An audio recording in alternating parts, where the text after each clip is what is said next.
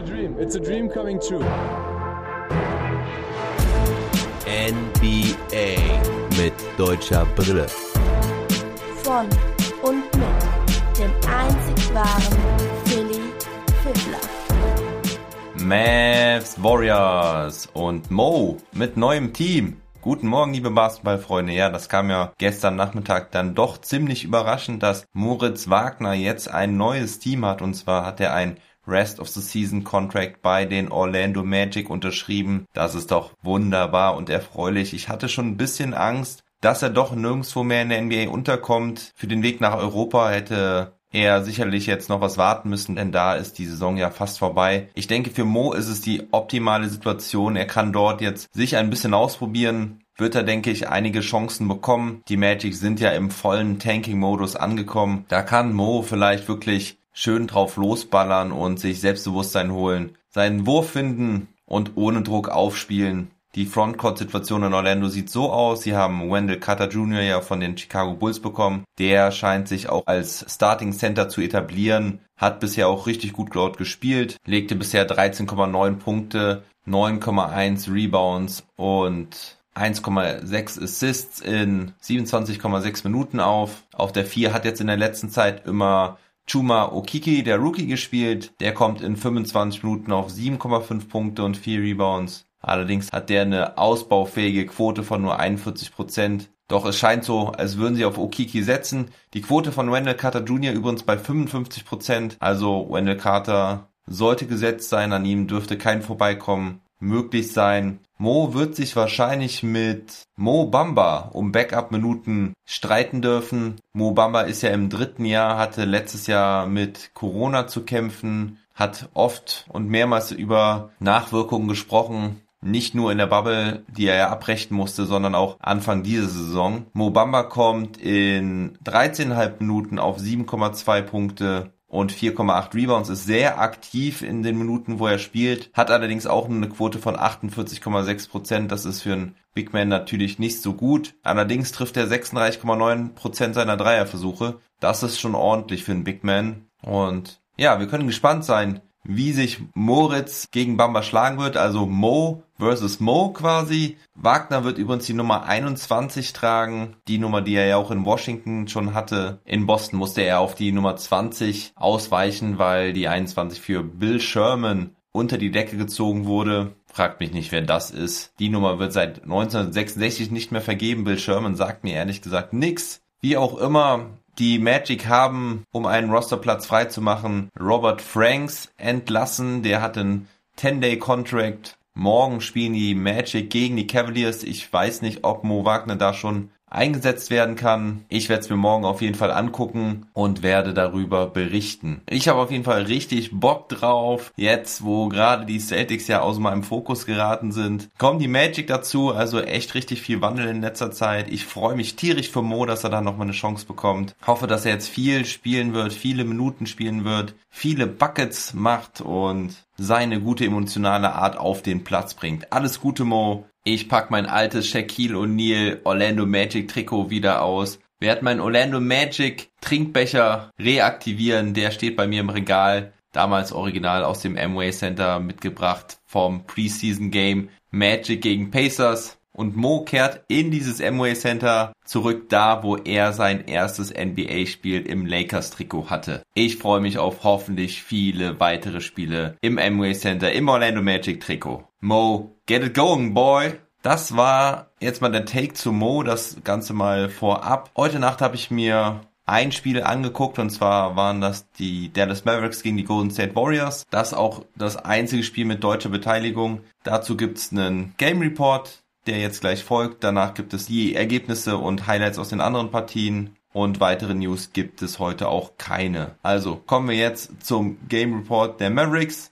Die Mavericks verloren ja erst gestern gegen die Sacramento Kings. Die Warriors hatten übrigens auch ihr letztes Spiel gegen die Kings. Das gewannen sie allerdings am Sonntag. Da hatte Steph Curry mal wieder geschmeidige 37 Punkte. Die Warriors vor dem Spiel auf Platz 10, allerdings nur knapp hinter den Grizzlies und den Spurs, die beide jeweils eine Niederlage weniger haben als die Warriors. Der Vorsprung auf die Pelicans, die auf Platz 11 sind, sind vier Spiele. Also da haben sie sich ein kleines Polster rausgespielt in den letzten Wochen. Und das, obwohl sie ja sowieso schon die ganze Saison auf Clay Thompson, seit ein paar Wochen auch auf James Wiseman und jetzt auch auf Kent Basemore verzichten müssen. So spielen die Warriors mit Curry, Mulder, Wiggins, Green und Looney. Die Mavericks haben auch einen ziemlich langen Injury Report. Richardson ist weiter raus, auch Christoph Porzingis ist raus. Dafür war aber Maxi Kleber wieder fit gemeldet, so spielte Maxi neben Paul und Dorian Finney-Smith im Frontcourt und im Aufbau waren das Luka Doncic und Trey Burke anstatt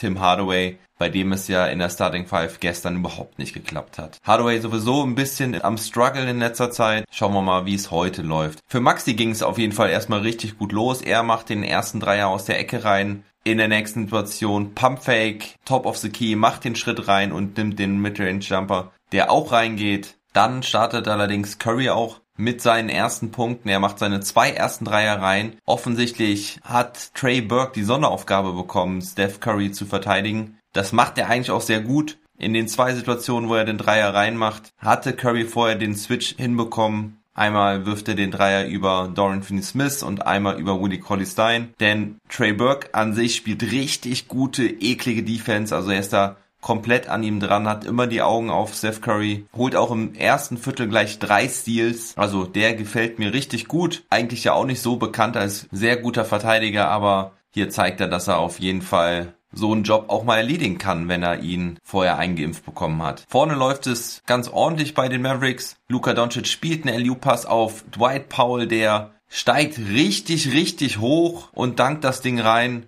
Der Ball von Luka schien überhaupt gar nicht erst runterzukommen. Und der sah eigentlich auch unmöglich zu fangen aus, aber Paul schafft es. Er hat seine alten Sprungfedern wohl wieder. Die Achillessehnenverletzung scheint langsam wirklich komplett auskuriert zu sein. Er gefällt mir immer besser in den letzten Wochen. Er wirkt viel spritziger, fitter, agiler. Auch zeigt er wieder ganz gute Moves unterm Korb, schnelle Bewegungen. Da hat er ja am Wochenende erst Anthony Davis richtig alt aussehen lassen. Heute deutet er das wieder an, muss allerdings früh raus mit zwei Fouls. Und als dann Willie Colley Stein auf dem Feld ist, wird's dann aber auch defensiv besser. Die Warriors hatten ihre ersten vier Würfe reingemacht und dann, passt auf, machen sie die nächsten 18 Würfe nicht rein. 18 an der Zahl. Die Mavs laufen offensiv weiter, sie lassen sogar noch einige Dinge liegen. Tim Hardaway Jr. macht Back-to-Back -back Dreier rein und Luca ist dann ein bisschen nachlässig, nimmt extrem viele Dreierversuche, wovon er nur einen trifft. Doch bei den Golden State Warriors geht gar nichts mehr. Steph Curry wird aus dem Spiel genommen durch die eklige Defense von Trey Burke und wird auch oft gedoppelt. Wenn Steph Curry den Ball zum Mitspieler bekommt, steht da meistens einer frei an der Dreierlinie. Doch man sieht richtig, dass die sich nicht trauen zu werfen, ziehen dann immer wieder zum Korb. Die Mavs Defense rückt dann aber wieder zusammen, macht die Zone dicht und die Warriors haben extreme Probleme. 25 zu 0 Run zum Ende des ersten Viertels. Nach dem ersten Viertel steht es schon 36 zu 12. Und wenn die Mavs nach dem ersten Viertel führen, dann haben sie ein Spiel noch nie verloren diese Saison. Also 20 zu 0, wenn in Führung nach dem ersten Viertel. Viertelübergreifend sind die Warriors über neuneinhalb Minuten ohne Punkte. Zwischenzeitlich steht die Feldwurfquote bei 48 zu 19 Prozent. Die Mavs treffen vor allen Dingen die Dreier gut, aber wie gesagt, sie lassen echt noch einiges liegen und die Warriors versuchen es dann auch immer wieder unterm Korb, aber da macht vor allem Maxi Kleber einen richtig guten Job gegen Looney, Green, Toscano Anderson oder Kelly Oubre Jr. Die können da nah am Korb im Post nichts anrichten. So geht es dann im zweiten Viertel auch weiter. Die Warriors können zwar jetzt mal ein paar Würfe treffen, aber sie können auch die Mavericks nicht stoppen.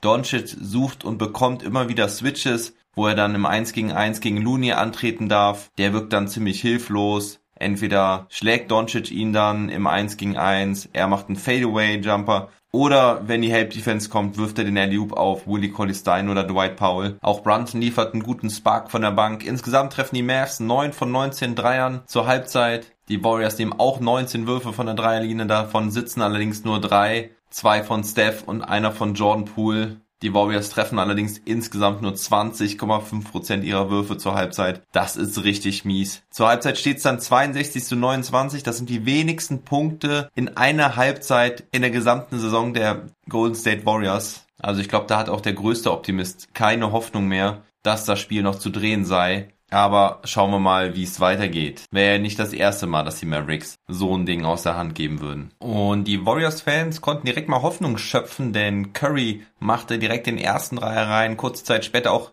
den nächsten Dreier. Doch Doncic bandagiert am Ellbogen, trifft den taffen Fallaway mit Foul Kurz Zeit später macht er noch den nächsten Circle Shot rein. Also Luca hat richtig Spaß, macht hier echt ein paar verrückte Dinger rein. Dann wird er zunehmend gedoppelt und geht fahrlässig mit dem Ball um. Also da sind immer wieder so Aktionen dabei, die mich sehr ärgern. Da geben sie oft den Ball her. Und trotzdem macht Doncic in diesem dritten Viertel 18 Punkte. Die Warriors können allerdings ihre Chancen jetzt besser nutzen. Gerade Andrew Wiggins kann immer wieder zum Korb ziehen, nutzt die Freiräume, die Steph Curry ihm beschert. Steph Curry wird weiterhin immer wieder gedoppelt. Also es sind diese Stars, die wirklich im Fokus stehen mit Doncic und Curry, wo sich die defensiven Strategien drauf ausgerichtet haben. Ich bin immer noch nicht entspannt, denn die Mavs machen weiter Fehler, machen weiter Turnover, aber Stichwort Turnover, da sind die Warriors auch nicht gut aufgestellt heute. Nach dem dritten Viertel haben sie da schon 16. Und auch wenn die Warriors den Abstand mal auf 27 Punkte reduzieren können, schlagen die Mavericks immer wieder zurück. Luca haut noch ein paar Dreier rein. Trey Burke trifft jetzt auch mal seine ersten Würfe. Er war bislang nur defensiv so richtig stark, denn offensiv sollte nix fallen. Er brauchte elf Würfe, bis immer einer reinging. Und dennoch führen die Mavericks jetzt nach drei Viertel mit 39 Punkten. Das sollte es doch dann wirklich gewesen sein. Steph Curry kommt auch nicht mehr zurück. Es ist Garbage Time im vierten Viertel. Auch Luca hat 39 Punkte, wird nicht mehr aufs Feld zurückkehren. Die Mavericks können sich ein bisschen ausruhen in diesem Back-to-Back. -Back. Gewinnen am Ende 133 zu 103. Michael Mulder von den Warriors konnte noch einige Dreier treffen, beendet das Spiel mit sechs Dreiern und Career High 26 Punkten. Steph Curry beendet das Spiel mit 27 Punkten und Wiggins mit 15 Punkten, trifft allerdings auch nur drei seiner elf Würfe. Immerhin an der Freiwurflinie konnte er noch neun Punkte machen. Die Mavs Defense war halt von Anfang an gut gesettelt. Trey Burke hat Steph Curry ausgeschaltet, so wie man ihn halt auch ausschalten kann, wenn er im Prinzip auf sich allein gestellt ist. 15 seiner 27 Punkte erzielte Curry im dritten Viertel. Da waren die Mavericks aber im Prinzip schon in der Kabine, hatten schon klar mit einem Sieg gerechnet. Mich ärgert's trotzdem ein bisschen, ich würde da gerne eine konzentrierte Vorstellung sehen von Anfang bis Ende. Naja, sagen wir mal, zumindest bis in die letzten Minuten rein. Aber dass man im dritten Viertel da schon nachlässig wird, gefällt mir eigentlich nicht. Aber ist ja alles gut gegangen und die Mavericks können den Blowout-Win gegen die Warriors feiern. Ich bin mir ziemlich sicher, dass Trey Burke den Defensive Player of the Game Belt gewinnen wird. Er beendet das Spiel mit 8 Punkten, 2 Assists und 4 Steals, hat außerdem noch einen Block dabei Gute Defense hat aber auch unser Maxi Kleber gespielt, der, der das Spiel mit 10 Punkten, 6 Rebounds, 2 Assists und einem Block beendet. Ansonsten vom Scoring her Finney Smith, Hardaway und Melly mit 13 Punkten. Melly spielte aber auch nur das komplette Viertel Viertel, also waren das alles Garbage Time Minuten. Da führte er die jungen Wilden an um Josh Green, Nate Hinton und auch Tyler Bay. Tyler Bay zeigte, dass er einen Dreier werfen kann. Auch Josh Green traf einen aus der Ecke. Und dann gab es noch eine Besonderheit. Boban Marjanovic hatte Jordan Poole beim Zug zum Korb böse gefault. Das war allerdings keine Absicht. Da bin ich mir sicher, dass Boban ihn nur blocken wollte. Er trifft ihn dann halt mit voll ausgestrecktem Arm, böse im Gesicht, hatte sich aber sofort entschuldigt, ist direkt zu ihm runtergegangen. Naja, aber die Refs schicken Boban vom Feld, aber das wird auch keine weiteren Konsequenzen haben. Die Mavericks jetzt also mit 34 Siegen und 27 Niederlagen rücken wieder auf zwei Spiele an die Los Angeles Lakers ran. Am Donnerstag spielen sie dann gegen die Detroit Pistons, da sollte doch wieder ein Sieg bei rausspringen und da wird es dann am Freitag den Daily Pot zu geben. Schauen wir jetzt auf die übrigen Spiele aus der heutigen Nacht. Die Oklahoma City Thunder überraschen die Boston Celtics, nachdem die Thunder 14 Spiele in Folge verloren hatten gewinnen sie 119 zu 115. Die Celtics spielten ohne Kemba Walker, Jason Tatum und Robert Williams, haben wohl gedacht, dass sie ohne die ganz gut auskommen gegen die Thunder, aber auch Jalen Browns 39 Punkte und 11 Rebounds reicht nicht aus. Fournier war in der Starting Five, traf aber nur 4 aus 14 für 11 Punkte. Peyton Pritchard war da noch überraschend gut von der Bank mit 28 Punkten, das müsste sein Career High sein. Doch die Thunder scorten sehr ausgeglichen. Lou Dort war Topscorer mit 24 Punkten. Darius Basley hatte 21 Punkte und 10 Rebounds. Und Isaiah Roby machte das Ding am Ende klar mit Freiwürfen. Er hatte 15 Punkte und 7 Rebounds. ja, bittere Niederlage für die Celtics im Kampf um die besseren Playoff-Platzierungen, um den Homecourt Advantage. Darauf haben natürlich weder Knecketic noch ich getippt, dass es da eine Niederlage gegen die Thunder geben wird. Dann spielten die Milwaukee Bucks gegen die Charlotte Hornets. Die Hornets immer noch ohne LaMelo Ball, Hayward und Malik Monk.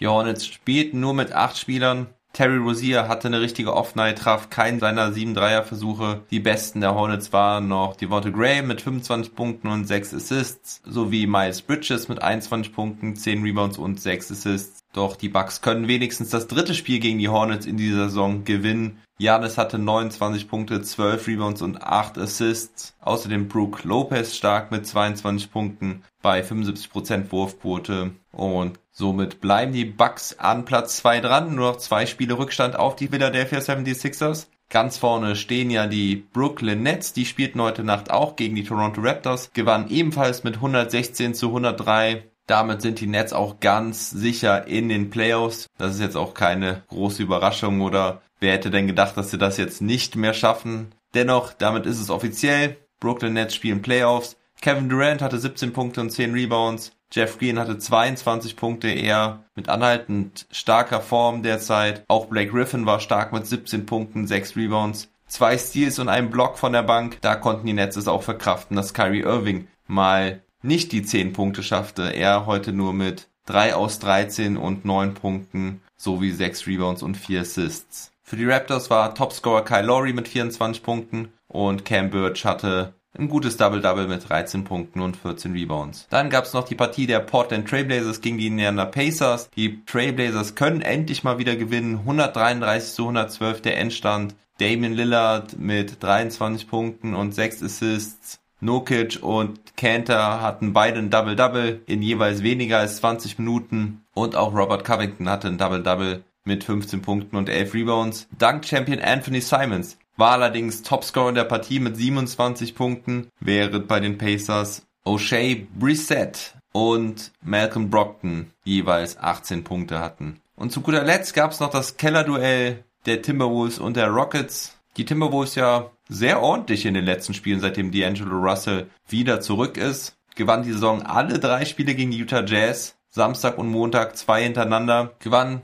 generell vier ihrer letzten sechs Spiele und auch heute gewannen sie gegen die Houston Rockets, damit ihr dritter Sieg in Folge. Die Rockets somit mittlerweile dreieinhalb Spiele sogar hinter den Timberwolves. Also sie werden wohl die besten Chancen auf den ersten Pick im nächsten Draft haben. Die Rockets haben jetzt eine Bilanz von 15 Siegen und 47 Niederlagen. Da sind die Timberwolves, die Magic, die Pistons noch ein gutes Stück besser. Die Angelo Russell heute nicht ganz so stark, nur 15 Punkte, 7 Assists bei 29,4% Wurfquote. Dafür lieferte Carl Anthony Towns wieder ab mit 31 Punkten. Anthony Edwards mit 19 Punkten und 9 Rebounds. Und Juancho Hernan Gomez mit 22 Punkten von der Bank. Bei den Houston Rockets war Kelly Olynyk bester Punktesammler mit 28 und Christian Wood hatte ebenfalls ein starkes Spiel mit 24 Punkten und 18 Rebounds. 114 zu 107 der Endstand für die Timberwolves. Ja, und das war's mit dem Daily Pod von heute. Ich suche für den vierten Monat NBA mit deutscher Brille 2.0